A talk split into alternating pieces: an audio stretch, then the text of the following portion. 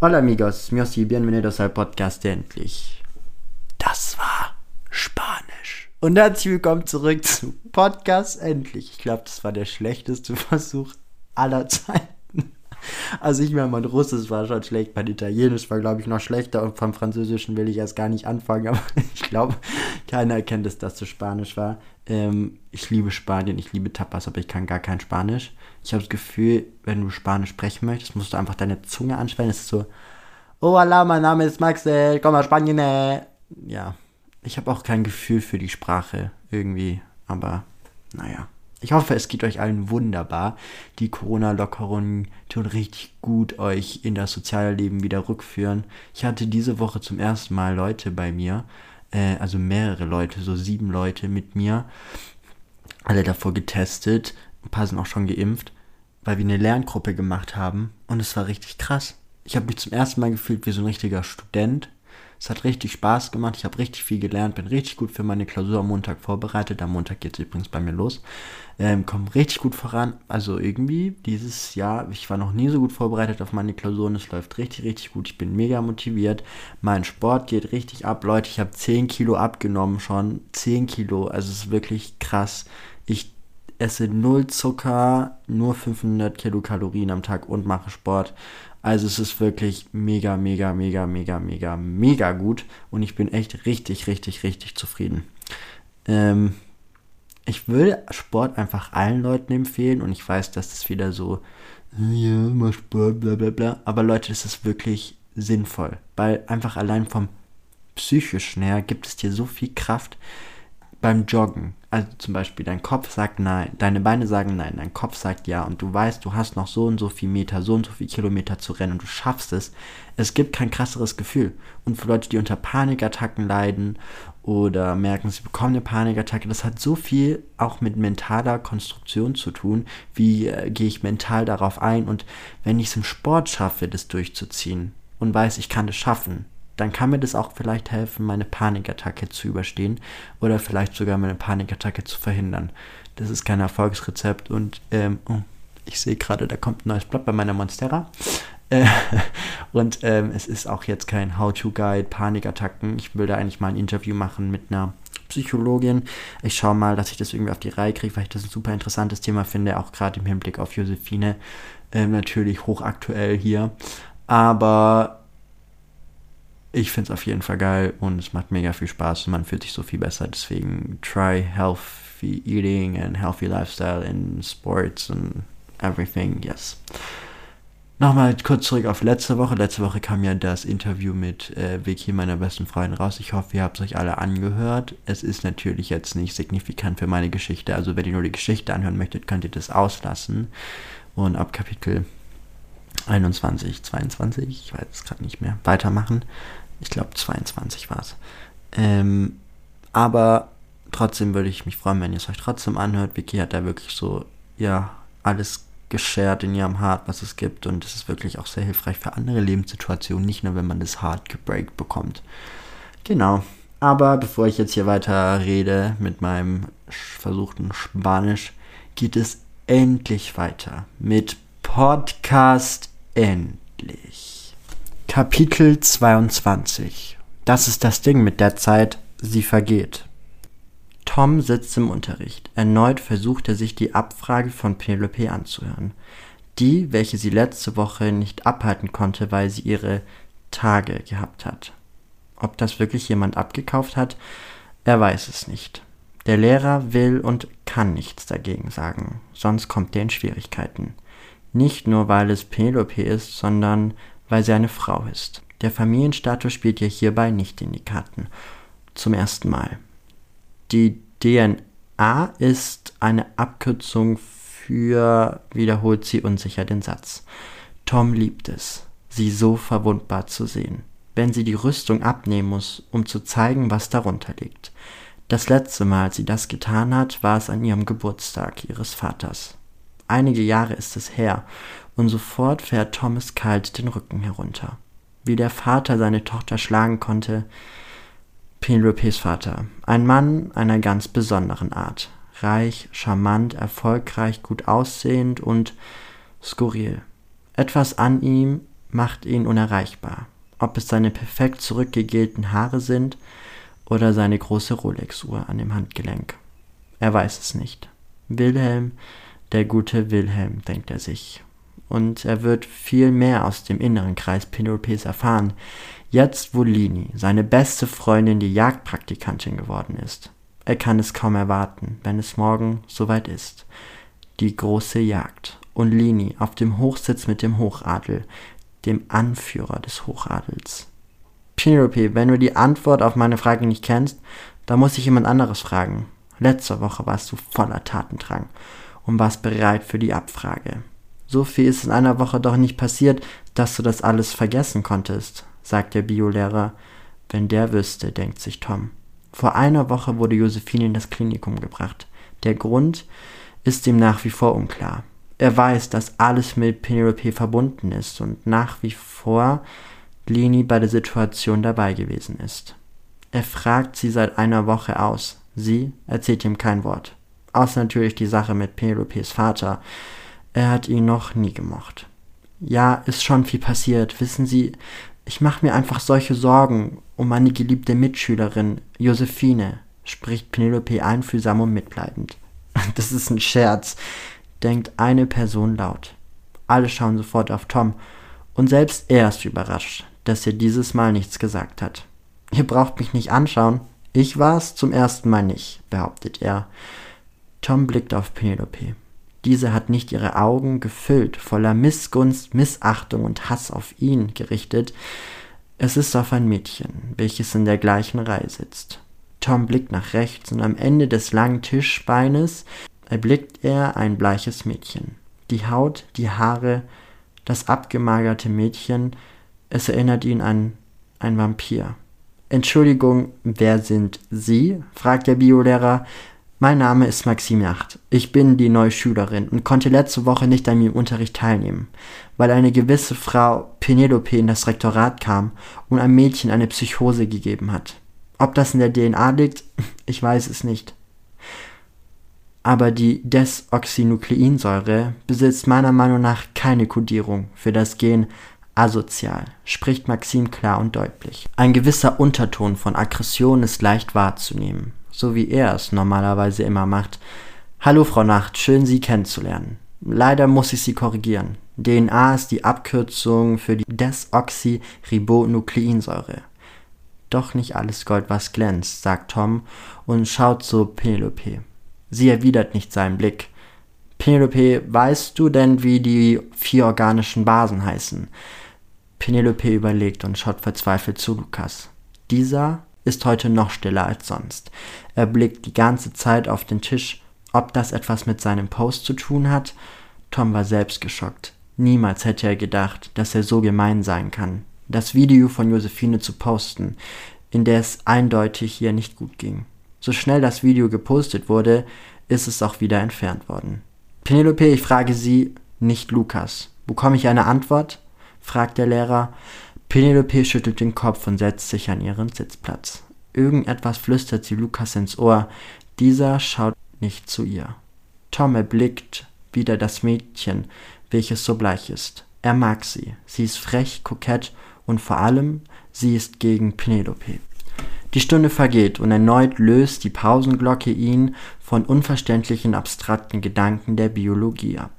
Tom packt seine Sachen schnell zusammen. Er möchte unbedingt mit diesem Mädchen reden.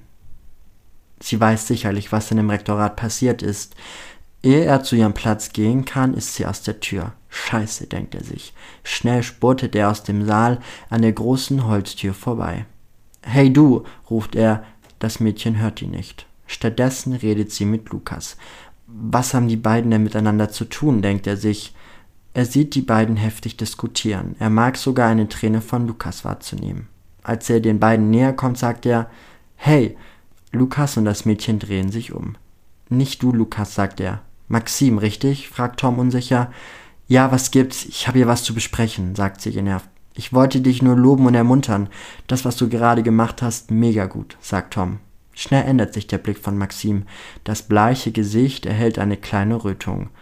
Haha, danke, diese Penelope, dieses Mädchen, sie ist einfach unmöglich, sagt Maxim. Bin ich das? fragt eine bekannte Stimme. War mir ja klar, dass ihr beide euch gut versteht. Gleiches gesinnt sich, sagt Penelope. Lukas, was machst du hier? Warum lässt du dich in Schwitzkasten nehmen? Komm, Schnucki, wir gehen. Sie nimmt ihre Hand. Diese zeigt in Richtung des Jungen. Tom ist gespannt, was Lukas jetzt macht. Lukas, willst du jetzt ernsthaft mit dir mitgehen? Was du mir erzählt hast, dieses Mädchen ist so toxisch, sagt Maxim. Ich bin toxisch? Du bist ja doch die Giftspritze, entgegnet Penelope. Und Tom kann es gar nicht fassen. Zum ersten Mal ist er nicht der Mittelpunkt einer Diskussion. Nicht sein Aussehen, nicht seine Sexualität oder seine ehemalige Freundschaft zu Penelope. Luca steht noch immer am selben Platz. Wie zwei Magnete ziehen Penelope und Maxim an dem Jungen. Lukas, kommst du jetzt mit mir? Ich muss dir was sagen, sagt sie. Was willst du mir sagen? Wie du dich in mein Handy gehackt hast und ein Video gepostet hast, was die Situation mit Josephine noch schlimmer gemacht hat? Sie liegt im Krankenhaus, Penelope. Wegen dir. Luca schaut das Mädchen an. Und Tom denkt sich, wenn Blicke töten könnten, dann wäre Penelope in allen Teilen zerfetzt worden. Bitte was? Du glaubst dir, was sie sagt? Ich habe das Video nicht aufgenommen. Das warst du. Nur weil du eine Wette verloren hast. Ich sage es noch einmal. Komm jetzt mit. Lukas schaut sie an, und für eine kurze Zeit bleibt der beständige Anteil gegen Penelope da. Doch dann sackt der Junge in sich zusammen. Es ist wie eine Veränderung des Selbst. Seine Augen werden kleiner, der Blick weniger gefeilt, und er nimmt die Hand der mächtigen Penelope. Diese nimmt den Jungen in den Arm und streichelt seinen Kopf. Wie ein kleines Baby liegt er nun in den Händen der schönen Penelope. Wenn du Freundschaften zerstören möchtest, Maxim, dann bist du ja an der falschen Stelle. So ein Fehler wie mit dem, sie zeigt auf Tom, mache ich nicht noch einmal. Maxim muss anfangen zu lachen. Wenn du das Freundschaft nennst, was kommt als nächstes? Postest du mein Video, wo ich gekotzt habe? Scheint ja ein Trend hier zu sein. Tom versteht nur Bahnhof. Was für ein Video? Kennen die beiden sich schon länger? Keine Sorge, Püppchen, dafür ist es noch zu früh. Alles hat seine Zeit und mit dir bin ich noch lang nicht fertig. Sehr gut, ich nehme mich auch nicht mit dir, sagt Maxim zurück. Penelope dreht sich um. Dabei bleibt ihre Tasche am Geländer der Treppe hängen. Jegliche Utensilien fallen aus der Tasche und sie stammt auf. Verdammt, so eine Scheiße! Lukas geht auf den Boden und hilft ihr. Danke, Lukas. Du stehst dich nur dumm rum und wartest, bis was passiert, sagt sie erzürnt und schaut Tom an. Ja, Penelope, ich war einmal am falschen Zeitpunkt dort. Und dafür bestrafst du dich mein ganzes Leben? Er muss erneut an die Nacht denken, an dem Penelope geschlagen wurde. Posaun es raus, los, erzähl es der ganzen Welt. Niemand glaubt deinen Lügen. Ich erzähl keine Lügen. Das ist was für dich. Ich hasse dich, nimmt sie ihre Tasche erneut und zieht Lukas hinter ihr her. Da haben wir was wenigstens gemeinsam, ruft er noch lauter zurück. Sein Herz auf 180. Es ist nicht so, dass er sie verletzen will, doch sie hat es dazu gebracht fressen oder gefressen werden. Tom setzt sich auf die Treppe. Hey, alles gut? fragt Maxim, welche sich eine Stufe überhalb von ihm positioniert hat. Ja, dieses Mädchen, die macht mich einfach wahnsinnig. Kann ich verstehen, entgegnet Maxim. Ihr habt eine Vorgeschichte? fragt sie. Ja, aber das ist lange her. Wir waren, Tom überlegt. Woher kennst du sie eigentlich? Bist du nicht neu hier? überlegt er. Doch, ich bin erst seit einer Woche hier. Aber wie soll ich es sagen? Es war eine ereignisreiche Woche. Sie kratzt sich am Kopf. Stimmt es wirklich, dass Josephine im Krankenhaus ist? fragt Tom. Ja, leider. Ich war letzte Woche ein paar Mal bei ihr. Ihr geht es nicht gut. Sie hat starke Panikattacken gehabt. Ihre Eltern sind so überfordert. Das Mädchen spricht nicht mal mehr. Ich weiß nur, dass es mit einem Video zusammenhängt, was Lukas gepostet hat aber ich konnte es mir nicht anschauen, sagt Maxim bedauernd. Ja, das Video, ich war total geschockt, dass er sowas postet. Penelope hat gerade was mit einer Wette gesagt. Maxim zuckt die Schultern zusammen. Ich habe versucht, mit ihm zu reden. Er ist so instabil. Ich weiß nicht, was passiert ist. Aber warte, du hast das Video gesehen? fragt sie Tom. Dieser nickt. Es war total krass. Das Video hat gezeigt, wie Josephine weint und ein Buch verbrannt hat das war vor acht Tagen. Weiß auch nicht, warum er das aufgenommen hat. Er schaut Maxim an. Und er kann sehen, wie es in ihrem Kopf rattert. War da auch ein Busch? fragt sie. Tom nickt erneut. dieses Mädchen. Sie steht auf. Maxim, was ist los? fragt er. Ich war im Sekretariat und davor auf dem Mädchenklo mit Lini und Josephine. Sie war total außer sich und hat komische Worte geredet wie Brand, Buch und Busch. Ich habe es erst gar nicht verstanden, aber jetzt, es macht alles Sinn. Die Panikattacke im Klo, die Panikattacke im Rektorat und die Panikattacke im Krankenhaus. Krankenhaus? fragt Tom. Andere Geschichte. Wir müssen zu den Ärzten, zu dem Psychologen und ihnen erzählen, warum es Josephine so schlecht geht, sagt sie. Ja, aber was können wir da machen? fragt Tom. Na ja, vielleicht hilft das was. Sie hat ihre größte Angst dreimal am selben Tag konfrontiert. Jedes Mal wurde es schlimmer. Wir müssen zu ihr.